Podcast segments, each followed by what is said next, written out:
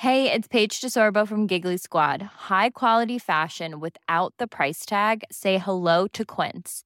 I'm snagging high-end essentials like cozy cashmere sweaters, sleek leather jackets, fine jewelry, and so much more. With Quince being 50 to 80% less than similar brands. And they partner with factories that prioritize safe, ethical, and responsible manufacturing. I love that. Luxury quality within reach. Go to quince.com slash style to get free shipping and 365 day returns on your next order. Quince.com slash style. Heraldo Radio. La HCL se comparte, se ve y ahora también se escucha. El dedo en la llaga. Había una vez un mundo en el que nadie creía. Un país de historias inexplicables. Una nación con personajes asombrosos. Santo Tomás tenía razón. Hay que ver para creer. El México increíble, las verdades que duelen, la voz de los que callan, el dedo en la llaga. Infórmate, diviértete, enójate y vuelve a empezar.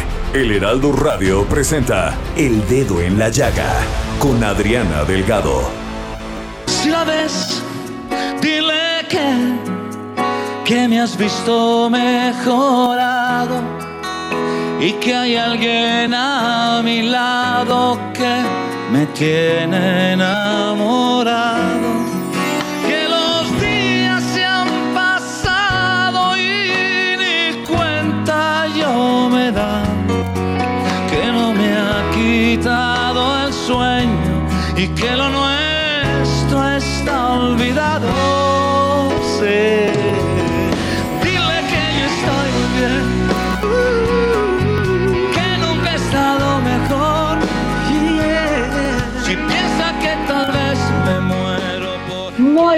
Tardes, les saludo con mucho gusto, Adriana Delgado, en este maravilloso jueves 10 de marzo del 2022. Y sí, la canción que estamos escuchando es Si la ves, con Franco De Vita, con Noel Chajaris y Leonel García. Sin duda alguna, grandes cantantes y grandes compositores. A ver, se los dejo. Si la ves, que ya no espero su llamada y que ya no me despierto. En plena madrugada. Y que ya no la recuerdo y que ya no me hace falta. Dile que ya estoy curado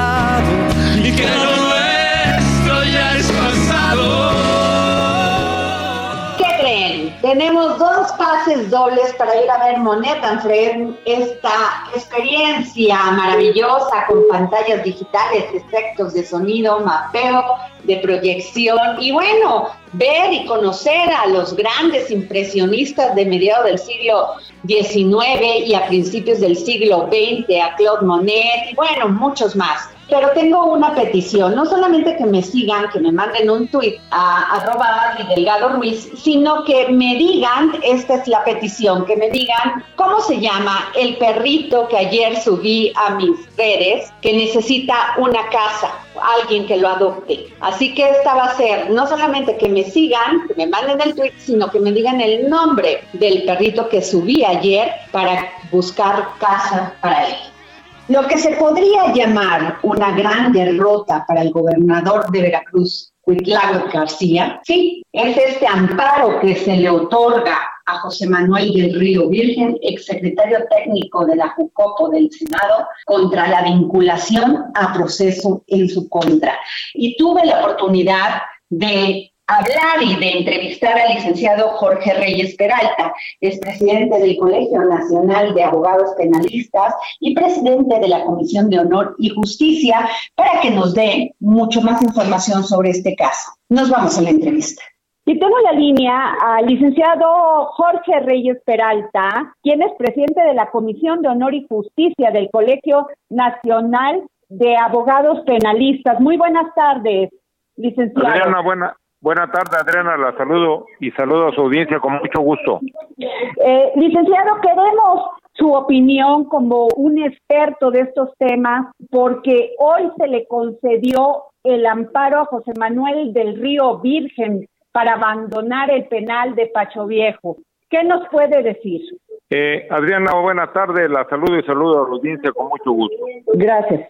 El día de ayer eh, se celebró la audiencia constitucional del juicio de amparo que promueve José Manuel del Río Virgen en contra de la autovinculación a proceso en el cual eh, el Poder Judicial del Estado a través del juez de control dejaba sentado el 28 de diciembre que era que vinculaba a proceso José Manuel del Río Virgen como autor intelectual del homicidio de un señor Tobar que era candidato a presidente municipal de Cazones, Veracruz.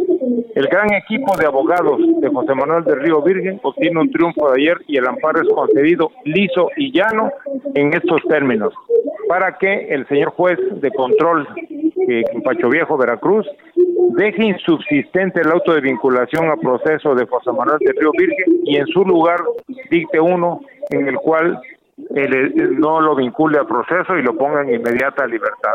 Eso es la resolución y es un amparo lisillano. Le quiero decir que en un universo de los amparos que conoce y concede el Poder Judicial de la Federación, es un 3% el que existe de un 100. Eh, en ese tenor es bueno el amparo, es buena la concesión, pero en mi opinión, como técnico del derecho, eh, nos queda de ver la justicia federal porque nosotros como colegio de abogados penalistas estamos impugnando que ya no queremos más, más amparos para efectos que este no fue el caso, pero en este caso eh, nosotros tenemos el artículo 77 de la ley amparo en que permitía al juez cuando cuando sea uno de los delitos que merece prisión preventiva oficiosa como el homicidio que hubiera precisado los efectos de la concesión porque fue por vicios formales y hubiera ordenado que inmediatamente acataran la resolución sin perjuicio que hubiera revisión. El señor juez no precisa esos términos y eso es una práctica recurrente en la cual estamos como colegiados en contra. ¿Qué sucede ahora? Para que Manuel del Río pueda obtener la libertad, ese amparo debe causar ejecutoria. Ejecutoria es que en el término de 10 días pueden impugnar un recurso que se llama de revisión, tanto la Fiscalía General del Estado como la parte tercera interesada en ese amparo, que es la parte ofendida en la causa eh, proceso penal que se le sigue a Del Río Virgen. Entonces, en ese tenor, si hubiera sido precisado los efectos como marca el artículo 77, fracción 2, segundo párrafo, estaría en la calle ya Manuel del Río Virgen. Eso es lo que nosotros pensamos que nos quedó de ver el Poder Judicial de la Federación en la sentencia de ayer. Ahora bien, ¿qué sigue? Bueno, pues es un hecho interpongan la revisión porque hemos visto que se han pronunciado actores políticos en el estado de Veracruz en que, bueno, pues dicen que el juez actuó por consigna. Bueno, el juez no queda bien con nadie, ¿no? Entonces eso es, realmente eh, complicado.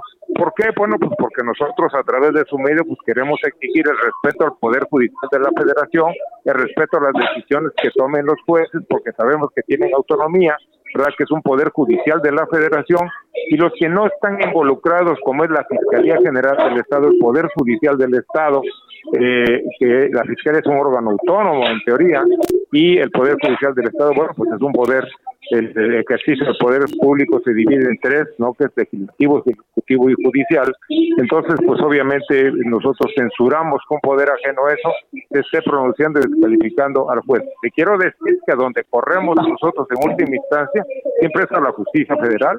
Entonces, pues cuidado con lo que estemos denostando ¿Por qué? Porque no nos hace no nos hace bien para el Estado de Derecho en este país.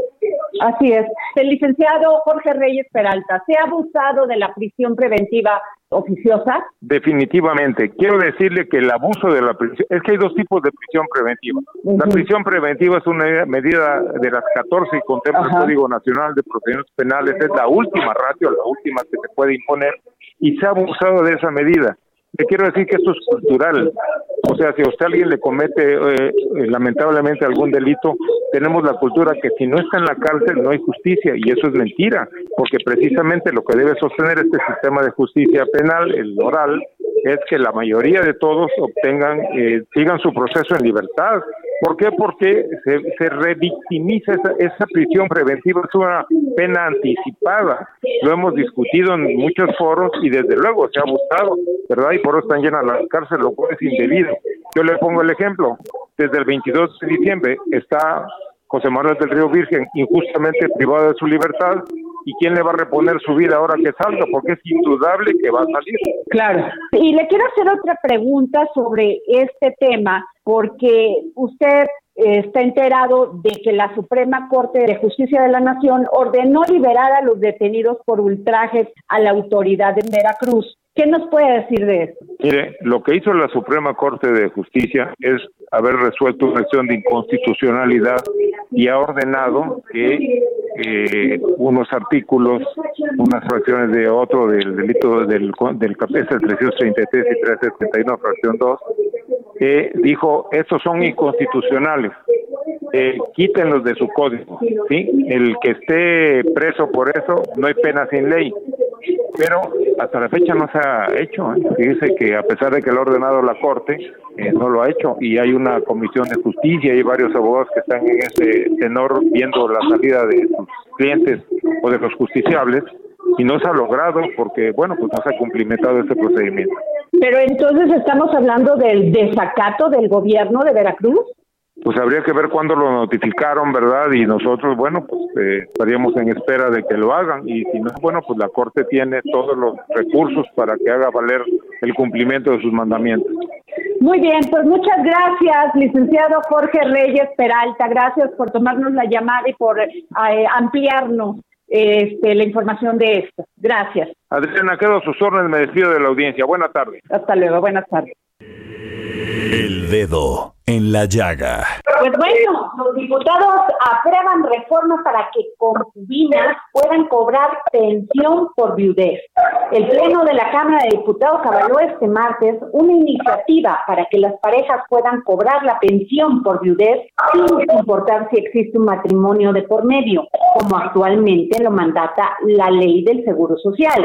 El dictamen por el que se deroga el artículo 132 de la ley del Seguro Social se avaló por unanimidad de 475 votos a favor. Pero eh, tengo en la línea a la diputada Yanis Contreras de Morena, secretaria de la Comisión de Vivienda en la Cámara de Diputados. Diputada, ¿cómo está? Sí, buenas eh, tardes, muchas gracias, muy bien Adriana, aquí estamos desde la Cámara de Diputados trabajando como, como siempre, eh, dialogando con las fracciones en los términos de los exámenes. Diputada, este proyecto responde a un mandato de la Suprema Corte de Justicia de la Nación en la que los magistrados declararon inconstitucional el artículo 132 de la mencionada ley en la que se prohíbe acceder a la pensión si el asegurado muere seis meses antes del matrimonio o si contrae nupcias con el asegurado después de haber cumplido este los 55 años. ¿Esto qué quiere decir? ¿Cómo nos lo puede explicar? Mire, eh, lo que se está buscando aquí con este, lo que se busca con este dictamen que ya fue aprobado este, por unanimidad, eh, de alguna manera es dar eh, igualdad en los derechos de mujeres y hombres. la ley prevé, ya estaba previsto obviamente, que pudieran percibir este, la pensión por viudez las esposas, las concubinas, y lo que se está haciendo ahorita es incluir también al varón, quitar la de dependencia económica y obviamente dejarlo ya de manera igual para ambos eh, sexos. Ok, sin embargo tengo una duda porque fíjese que estaba leyendo una nota en el en el periódico y dice la resolución que fue aprobada por tres votos de los ministros no será un criterio de aplicación general, sino solo beneficiará a los promoventes de un juicio de amparo una concubina y su hijo menor de edad. ¿Qué nos puede decir de eso? No, se modificó el artículo 74 y 75, donde efectivamente se incluye al este, por igual derecho que la mujer en caso de viudez. Esto fue lo que modificamos ahorita en 64, 65, 130 y eh, eh, prácticamente es igualar el derecho que tiene la esposa y la concubina al varón, porque estaba precisamente como una, con, tenía que comprobar el varón la dependencia económica. Se elimina completamente la, la comprobación y de manera inmediata procede la pensión. Ahora, yo le quiero preguntar, ¿cuál es el tiempo en el que se considera a alguien como concubina? Eh, la ley establece que cinco años inmediatamente eh, a la muerte del eh, trabajador. O, sea, que tuvo una relación de cinco años o que tengan un hijo. O que tengan un hijo, así es. Okay. Y en el caso de los hombres, igual. Lo mismo, estamos buscando con esta iniciativa más que nada la igualdad, un lenguaje inclusivo al incorporar a las personas con eh, de la persona, con lo cual pues se rompe el estereotipo, más que nada que se tienen respecto de las relaciones de parejas entre hombres y mujeres. Entonces, al incluir ya este lenguaje de manera inclusiva, hay igualdad entre mujeres y hombres, y se tiene ya el derecho por parte del, del varón de manera inmediata a percibir la pensión. Pues le agradezco mucho, diputada Yanis Contreras, secretaria de la Comisión de Vivienda en la Cámara de Diputados, que nos haya tomado usted la llamada para el dedo en la llaga. Muchas gracias. Buenas, hasta luego. Y nos vamos con don Pepe Carreño, gran columnista de temas internacionales, y esta su colaboración, Trump divide a los norteamericanos. El dedo en la llaga por el mundo con José Carreño. Muy buenas tardes y gracias por esta nueva oportunidad de dirigirme al público de El Dedo en la Llaga. Adri, es un auténtico honor que agradezco. Dicen que el pez por la boca muere, pero si fuese así, el expresidente de los Estados Unidos, Donald Trump, habría muerto hace rato. Estamos hablando evidentemente en términos figurativos, en términos políticos, no en términos físicos. El hecho real es que Trump, a 15 meses de la elección de noviembre de 2020, mantiene y asegura que fue objeto de un fraude electoral. Pero a 15 meses de la elección, a 13 meses de haber dejado el poder el 20 de enero de 2021, pues sigue sin poder presentar una sola prueba, sigue sin poder sustanciar sus alegatos y sigue obviamente cultivando a un grupo de gente importante, numeroso, una minoría muy vocal que está empeñada en creerle que fue derrotado por un fraude. El hecho real es que no hay pruebas y que incluso muchos de sus antiguos colaboradores están no solo en contra del alegato, sino creen que puede ser negativo tanto para el presidente propio Trump como para el propio Partido Republicano y sus ambiciones perfectamente posibles de reconquistar la mayoría legislativa este año y reconquistar la Casa Blanca en 2024. Es uh, una situación bien difícil porque muchos republicanos, tantos como un 30% de los estadounidenses, creen que eh, están absolutamente convencidos de que Trump perdió por fraude y que Joe Biden es un presidente ilegítimo. El resto Incluso muchos que desaprueban a Biden están en contra de esa idea. El hecho real, en todo caso, es que Trump espera, o por lo menos eso se dice, ser candidato presidencial en 2024. El hecho es que personalidades como el ex vicepresidente Mike Pence, como el ex procurador general de los Estados Unidos William Barr, y como varios legisladores, senadores y diputados entre ellos, le han hecho saber a Trump que está equivocado pero Trump prefiere mantener y cultivar esa la noción de que hubo trampa en las elecciones y para muchos estadounidenses, analistas y no analistas, la realidad es que eso es una amenaza para la democracia de los Estados Unidos al restarle credibilidad al aparato. Así que hasta la próxima vez, Adri, muchísimas gracias.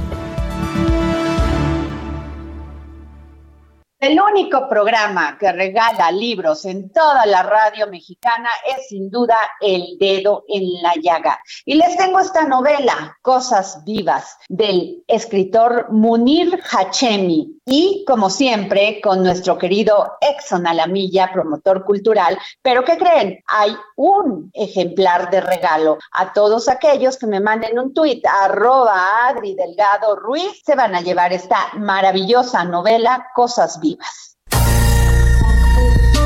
Libros, libros, libros con Exxon Alamilla.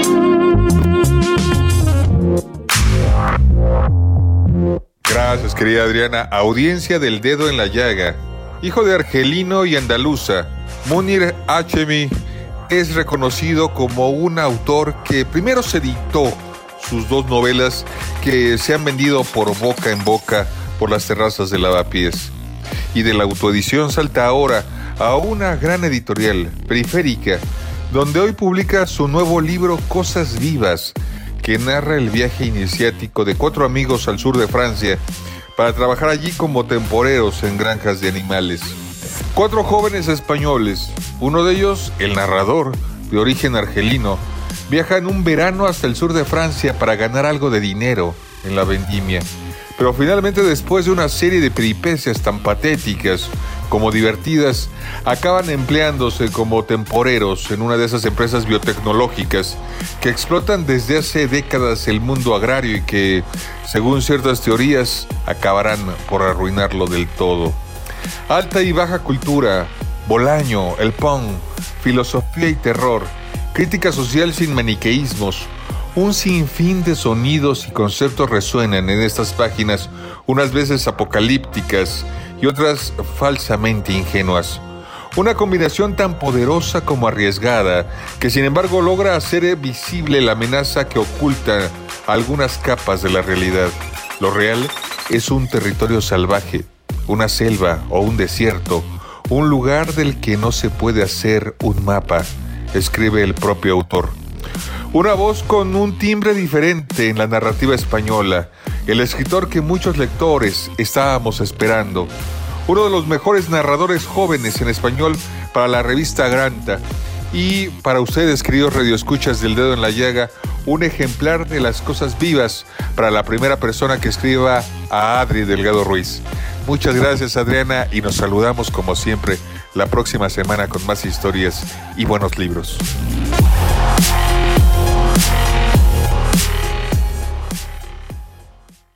Jorge Sandoval, ¿nos tienes más libros? Por favor.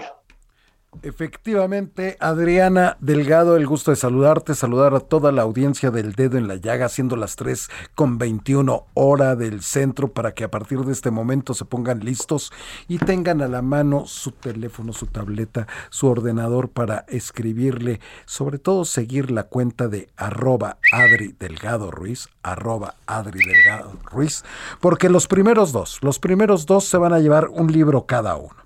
Le tienen que escribir ahí arroba Adri Delgado Ruiz y decirle cuál es el libro que van a querer. Tenemos el primero, Tomochic, de Heriberto Frías. Este fue un libro, fue un libro prohibido durante la época del porfiriato, porque para poder entender cabalmente todo lo que fue el porfirismo, pues hay que leer Tomochic. ¿Y por qué fue un libro prohibido en esa época y que puso en peligro la vida la vida del autor, la vida de Heriberto Frías, por todo lo que relata ahí tan terrible.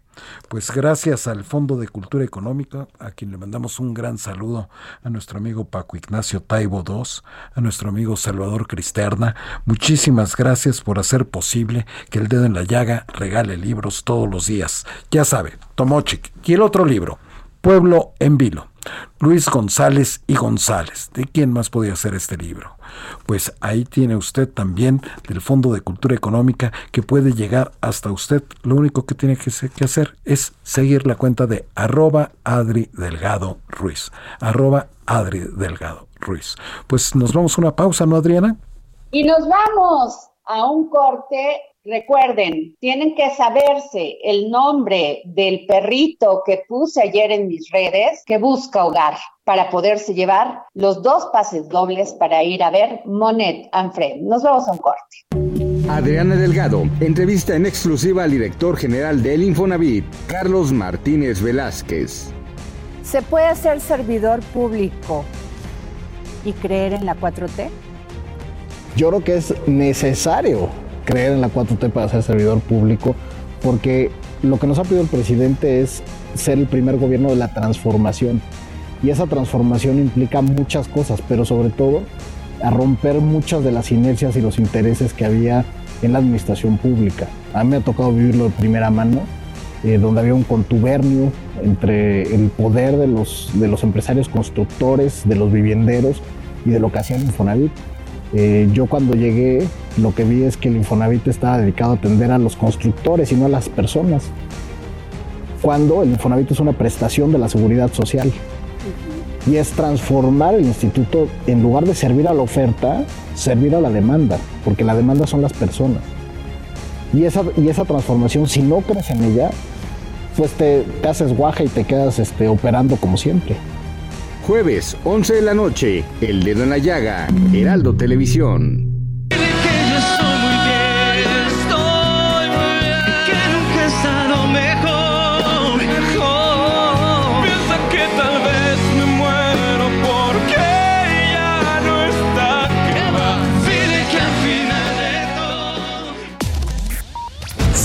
Adriana Delgado en su cuenta de Twitter.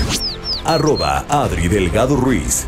Además, te invitamos a enviar tus opiniones y comentarios en texto o por mensaje de audio a través de WhatsApp al 55 2544 3334. Y si quieres escuchar el Nice. Yeah. What you're hearing are the sounds of people everywhere putting on Bombas socks, underwear, and t-shirts made from absurdly soft materials that feel like plush clouds. Yeah, that plush. And the best part? For every item you purchase, Bombas donates another to someone facing homelessness. Bombas. Big comfort for everyone. Go to bombas.com slash ACAST and use code ACAST for 20% off your first purchase. That's bombas.com slash ACAST. Code ACAST. dedo en la llaga de El Heraldo Radio. En cualquier momento y donde quiera que te encuentres, descarga el podcast disponible en Spotify y iTunes. Heraldo Radio.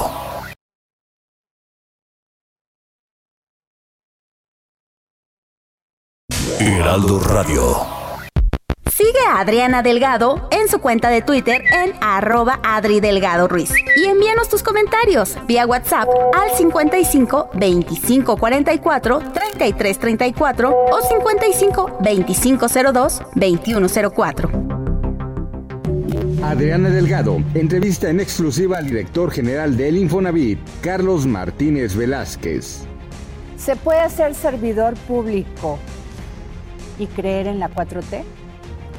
Yo creo que es necesario creer en la 4T para ser servidor público, porque lo que nos ha pedido el presidente es ser el primer gobierno de la transformación. Y esa transformación implica muchas cosas, pero sobre todo a romper muchas de las inercias y los intereses que había en la administración pública. A mí me ha tocado vivirlo de primera mano, eh, donde había un contubernio entre el poder de los, de los empresarios constructores, de los vivienderos y de lo que hacía el Infonavit. Eh, yo cuando llegué lo que vi es que el Infonavit estaba dedicado a atender a los constructores y no a las personas. Cuando el Infonavit es una prestación de la seguridad social. Y es transformar el instituto, en lugar de servir a la oferta, servir a la demanda, porque la demanda son las personas. Y esa, y esa transformación, si no crees en ella, pues te, te haces guaja y te quedas este, operando como siempre. Jueves, 11 de la noche, El Dedo en la Llaga, Heraldo Televisión. Y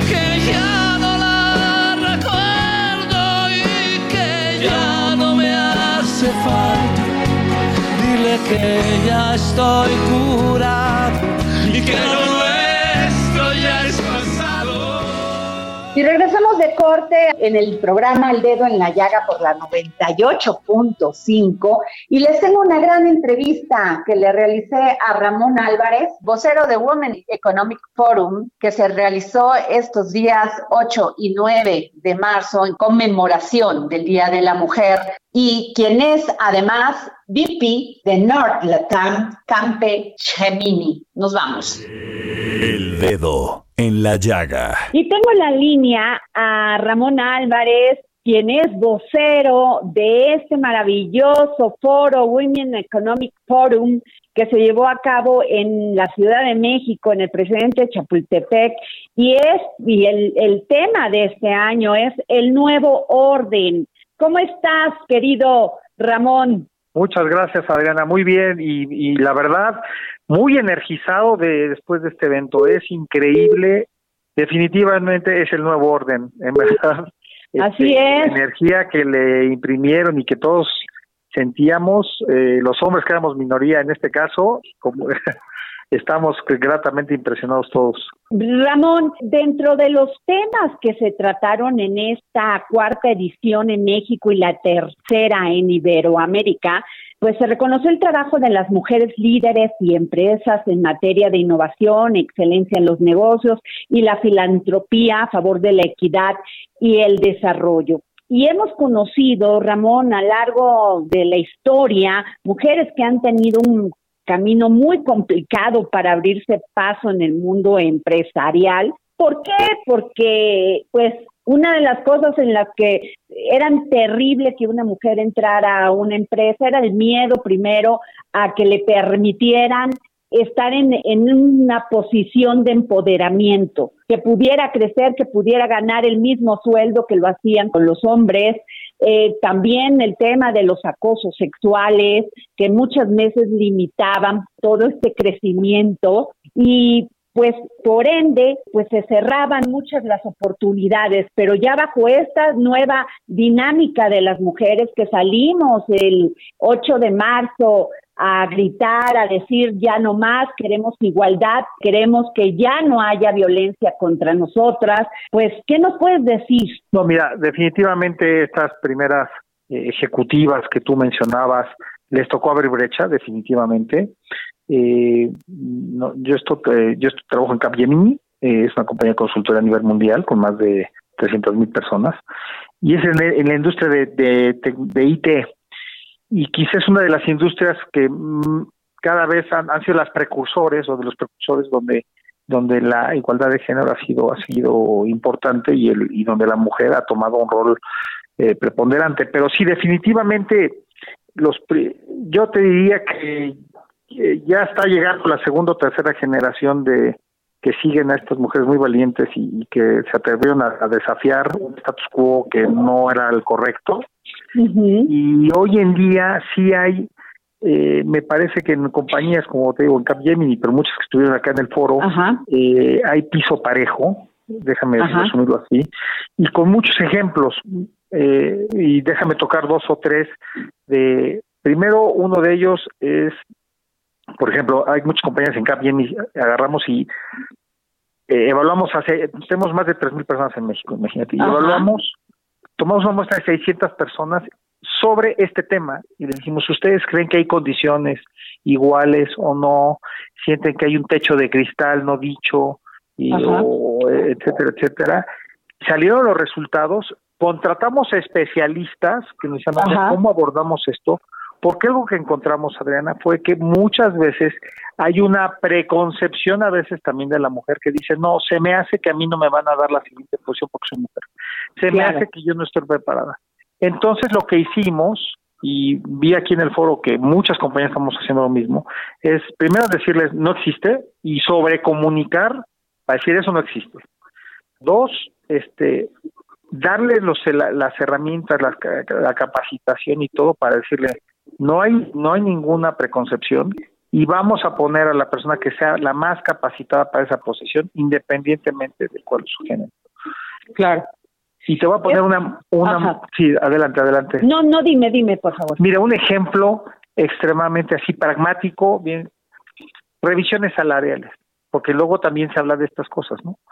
Eh, agarramos y decimos, ok, eh, hay bandas salariales, lo que tú quieras por nivel y grado y todo, lo de siempre y decimos, ok, ya, ya está todo bien, ya lo armaron todo, sí, ya está todo perfecto, ah, muy bien. Vámonos por ahora, ¿cómo compara en ese grado los hombres con las mujeres? Y no debe, no debiese de haber diferencias. Y si las hay, automáticamente se, se pone a todo mundo parejito. Claro. estoy diciendo. Y había personas que estaban, no sabemos ni cómo se llaman, ni queremos saberlo, es más, no nos interesa, es Oye, pero es que 5% más abajo, pues gana lo mismo que el promedio. Oye, que había casos de 30, 40%, lo hacemos. Y esas cosas, cuando las haces sistémicamente y la comunicación que te mencionaba, etcétera, van creando una cultura que primero para todos, para toda la población que trabaja ahí, pues te va quedando claro. Y dos, también para las mujeres, empoderarlas mucho más, decirle, aquí piso parejo y te lo demostré en cosas tan básicas como la percepción de los ingresos, como hasta la capa- que puedan entrar a concursar en cualquier posición que se abra. ¿no? Ahora, uno de los puntos más importantes, fíjate, nada más te doy estas cifras, Ramón. Eh, la participación económica de las mujeres mexicanas es una de las más bajas en América Latina. El 43% de quienes tenemos edad de trabajar frente al 75% de los varones en esta situación. El Instituto Mexicano para la Competitividad, perdón, documenta que en general una mujer gana 18.8% menos que un hombre por realizar el mismo trabajo. Y esto es bien importante porque es más fácil que en una empresa le dé capacitación a un hombre, que le invierta a un hombre, que le invierta a una mujer. Luego también el hecho de que las mujeres pues no solamente tienen su cargo en una empresa, sino que además son madres, son esposas, son hijas, y ahí la condición pues está totalmente des- desnivelada. Sí, sin duda. Mira, justo por el segundo dato que dabas, que en la estadística era, no tenemos un dato muy parecido, que había un 18%, que su percepción mensual, anual, era 18% menos. Por eso, eh, a propósito, dijimos, va a ser por decreto, y suena así medio raro, pero es por decreto, va a ser así. Oye, pero es que la persona sí es buena, no, no, porque si está aquí es porque es buena, no porque nadie quiere tener a alguien que no es bueno. Entonces, tratamos de hacer con esas acciones ir, ir emparejando el piso, ¿no? Y la otra, las contrataciones, que si prefieres a un hombre o mujer, mira, en la industria de TI en concreto, y yo creo que hay más industrias así, ya está perfectamente demostrado, Adriana, que las, la- las mujeres tienen capacidades eh, superiores mejores capacidades para ciertas actividades. Y déjame ponerte tres ejemplos. Nosotros hacemos consultoría en tecnología y implementamos cosas de tecnología y en, en- muchas de las de las de las compañías líderes en México.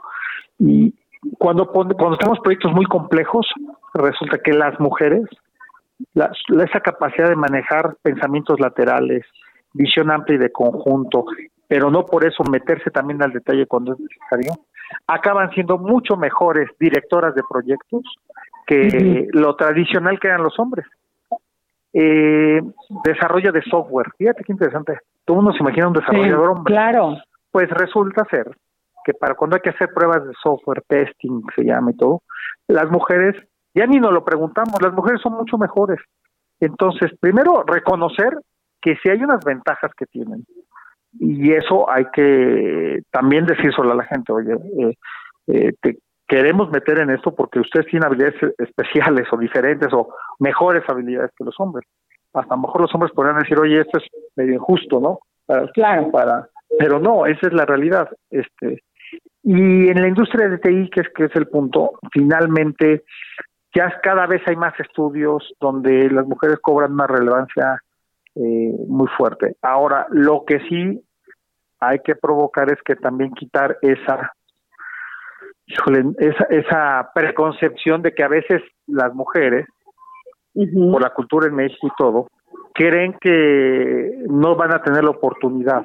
Y yo creo que la invitación que hago aquí a todos, aprovechando tu- que me dejas participar eh, aquí en frente de tu, tu público, es decir, que, sean- que hablen, que hablen, que digan yo quiero, yo puedo, etcétera, porque yo cada vez más el piso eh, está más parejo y pero también toca del otro lado el, el que no se sientan menos y que digan y que pidan y todo porque creo que las condiciones ahora en estas generaciones eh, están mejorando muchísimo. No estamos donde queremos, pero creo que vamos a buen. Sí, fíjate que estando en el en este foro maravilloso de Women Economic Forum, me llamó la atención que muchas de las mujeres que son CEOs eh, hablaban de que ellas eh, pues han implementado el currículum vitae sin prejuicios, o sea, sus currículums que no tengan prejuicios, donde no se pone el nombre, ni edad, ni género, ni siquiera de qué escuela son egresados toda la selección de personal se basa solo en capacidades,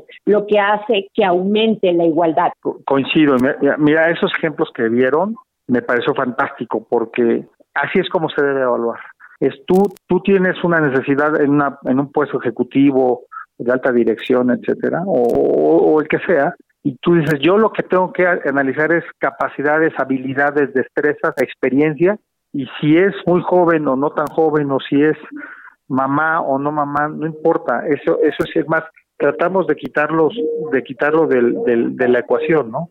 Ah, pues sin duda es muy importante y qué maravilla Ramón Álvarez eh, VP North Latam de Capgemini, hablar contigo porque es importante que la visión de un hombre que yo le llamo inclusión sea tan importante que las cosas las veamos igual, Ramón. Sí, mira, yo te diría que creo que también en los hombres se ha despertado mucho la conciencia y, y no estamos, estamos todavía, creo que eh, eh, mucho camino que recorrer, pero yo creo que las nuevas generaciones, hablando de los hombres, crecen, ahora los niños crecen con esa con esta igualdad, ellos les da exactamente igual, juegan, por un ejemplo muy bajo, juegan fútbol, niños y niñas, y disfrutan y se frustran igual que uno que otro, y, creo que las nuevas generaciones nos están enseñando cómo debiese ser, y, y bueno, poco a poco se van a ir viendo los resultados.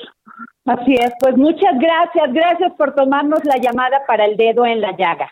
Muchas gracias Adriana y muchas gracias a todos por escucharnos. Gracias, Leo. Tengo el agrado de que hayan aceptado una llamada del dedo en la llaga a mi querido Ramsés Pech, que es un conocedor de los temas de energía, y a Samuel Prieto. Querido Samuel, querido Ramsés, ¿cómo están? Hola, buenas tardes. Oye, Ramsés, pues sin duda uno de los temas más importantes fue la terrible subida del petróleo.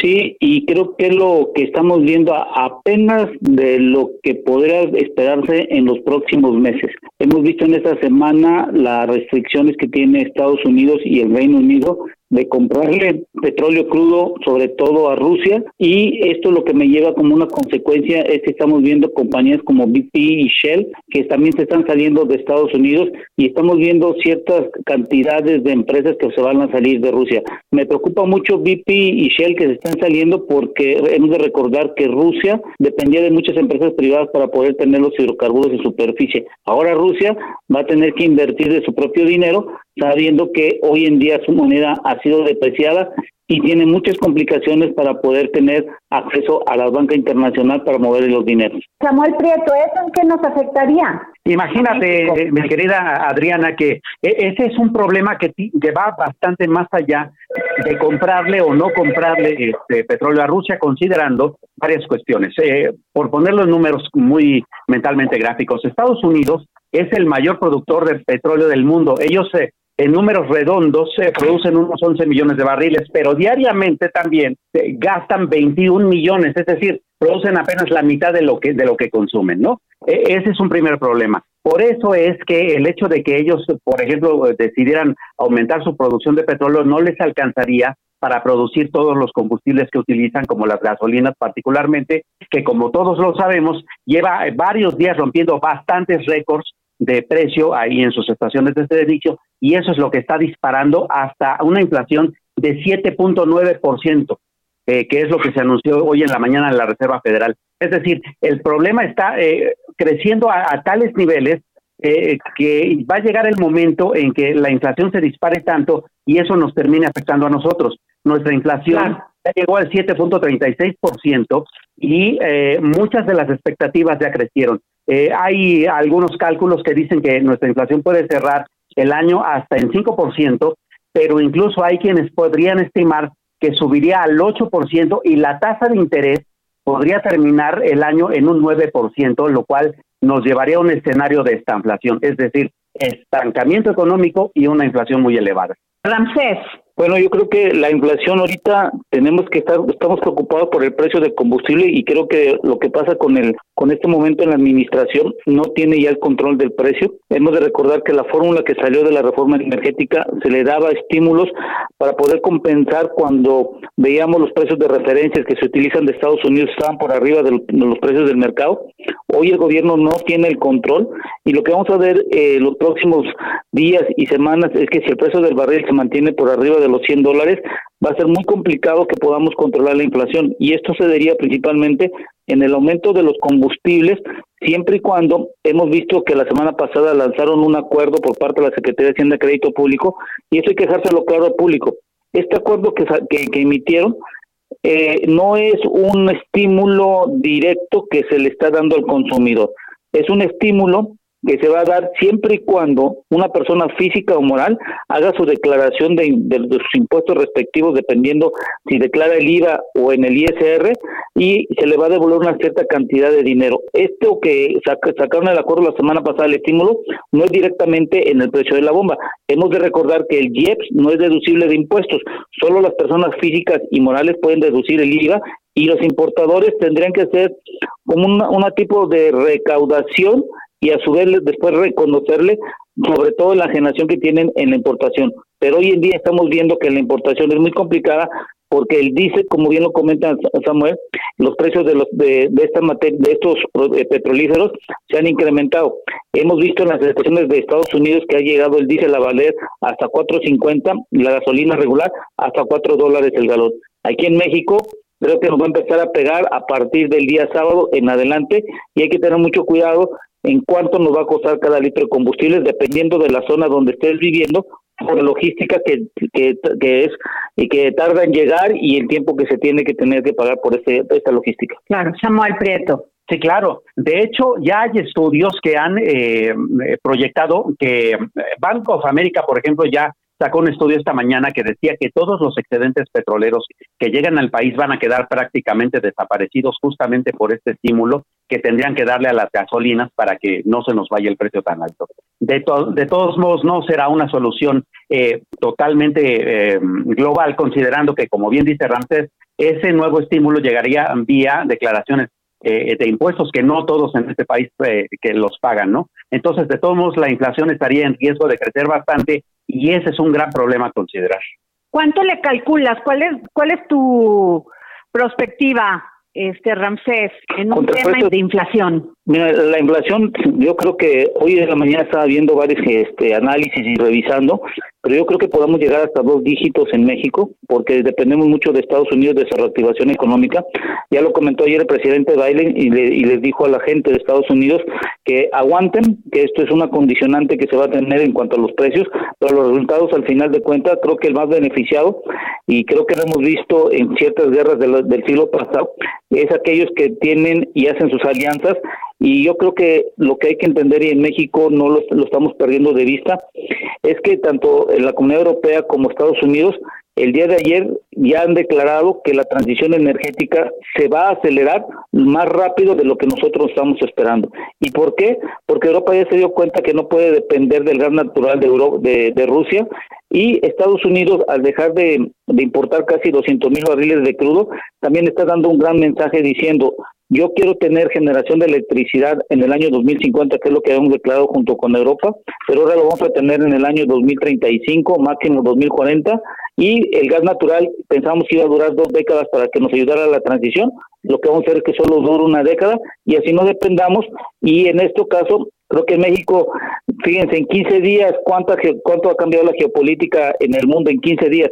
Y nosotros llevamos en un parlamento que llevamos 3, 4 meses y en México no ha cambiado ni un ápice de nada de lo que necesitamos para el futuro. Sí, para terminar, Samuel Prieto, tu opinión. Pues sí, hay varios eh, eh, escenarios bastante complicados, ¿no? La proyección en términos generales sería que la inflación estaría cerrando, según las encuestas eh, especializadas por ahí de arriba del 5%, pero en efecto hay algunos como, eh, por ejemplo, Banco Baste y Bank of America que dicen que es cierto, podríamos llegar incluso al 8 o al 10% de inflación, lo cual no se eh, podría paliar ni siquiera con una alta tasa de interés.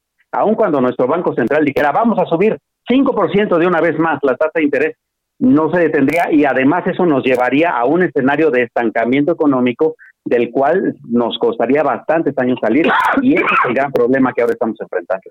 Sin duda complejo y complicado el escenario y todavía con estas afectaciones de esta guerra entre Rusia y Ucrania. Y les quiero hacer una pregunta, ¿por qué los Emiratos Árabes siguen como si nada? Bueno, es una buena pregunta y creo que la respuesta está en que acuérdense que eh, hoy en día tenemos a los países de la OPEP más. La semana pasada se reunieron y solo incrementaron 400 mil barriles. Lo que están haciendo es, están esperando cuántos de la comunidad europea, porque Estados Unidos ya declaró que no va a importar, y cuántos de la comunidad europea no van a comprarle más crudo a Rusia. ¿Por qué lo digo esto? Porque la semana pasada BP eh, quiso comprar un, buque y fue duramente criticado. Entonces, lo que se está esperando es que si Estados Unidos ya declaró, otros países van a hacer lo mismo, no por el hecho de dejar de, de, de, de importar, sino por el hecho de que no quieren quedar mal con los aliados que hoy en día van a tener una estrategia en el futuro. Y Arabia, está, Arabia Saudita y el Medio Oriente están esperando. ¿Por qué les digo esto? Porque es, es muy eh, inverosímil, si lo podemos decir en este momento, que Estados Unidos vuelva a negociar con, con Venezuela y con Irán.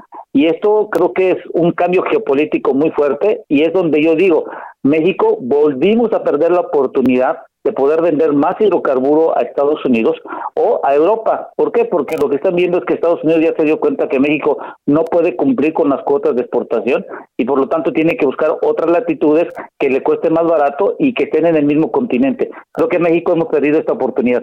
Pues yo creo que sí, eh, en momentos complicados, pero creo que sí estamos perdiendo esa oportunidad. Bueno, pues yo les agradezco que nos hayan tomado la llamada para el dedo en la llaga. Gracias, Samuel Prieto. Gracias, Ramsey Pech. Gracias, que tengan buena tarde. Gracias. Pues muchas gracias por habernos escuchado y como siempre les digo, gracias por permitirnos entrar a su corazón. Nos vemos mañana. Gracias. Que ya no me hace falta. Dile que ya estoy curado y que lo nuestro ya es pasado. Dile que yo soy muy bien, estoy muy bien, que nunca he estado mejor, mejor. Piensa que tal vez.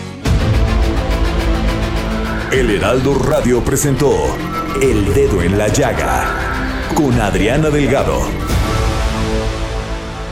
Heraldo Radio 98.5 FM, una estación de Heraldo Media Group, transmitiendo desde Avenida Insurgente Sur 1271, Torre Carrachi, con 100.000 watts de potencia radiada. Planning for your next trip? Elevate your travel style with Quince. Quince has all the jet setting essentials you'll want for your next getaway, like European linen, premium luggage options, buttery soft Italian leather bags, and so much more. And is all priced at 50 to 80% less than similar brands. Plus, Quince only works with factories that use safe and ethical manufacturing practices. Pack your bags with high-quality essentials you'll be wearing for vacations to come with Quince. Go to quince.com/pack for free shipping and 365-day returns.